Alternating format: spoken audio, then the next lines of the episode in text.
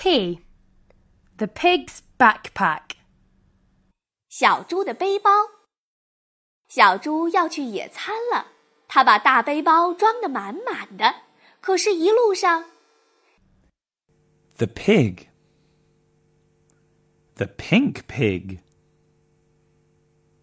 The pink pig in pants. The pig is going for a picnic. The pig puts a pear in the backpack.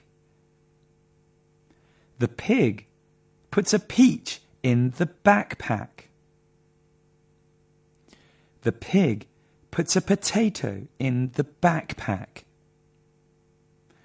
The pig puts some peanuts in the backpack.